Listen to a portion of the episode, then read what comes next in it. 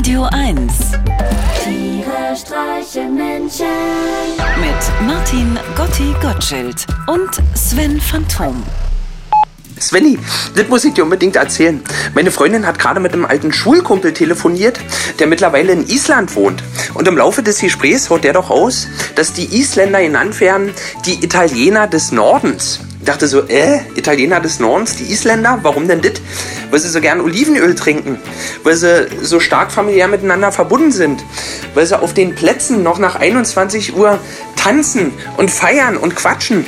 Aber nee, die Isländer werden die Italiener des Nordens genannt, weil man sich mit denen so schlecht verabreden kann. Also weil die, wenn, wenn du einem Isländer sagst, sag mal, wollen wir uns morgen 18 Uhr zum Abendbrot treffen, sagt er, du, keine Ahnung, frag mich morgen um 17 Uhr nochmal, ich weiß noch nicht, was ich vorhabe.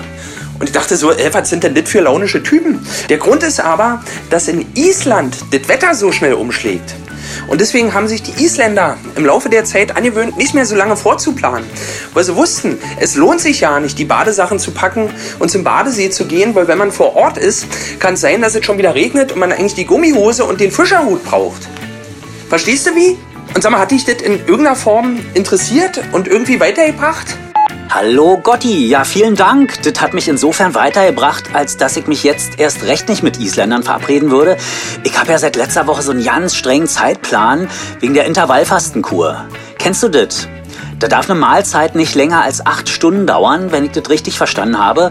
Frühstück lasse ich ausfallen. Ich fange morgens um sechs gleich mit dem Mittagessen an. Das geht dann bis 14 Uhr und dann nahtlos ins Abendbrot über, damit ich um 22 Uhr fertig bin mit Essen. Und dann kommt die harte Phase. Da darf ich nämlich bis morgens um sechs überhaupt nichts mehr zu mir nehmen.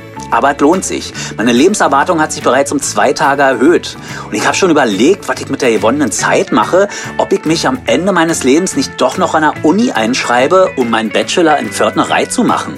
Soll mir ja keiner nachsagen können, ich wäre doof gestorben.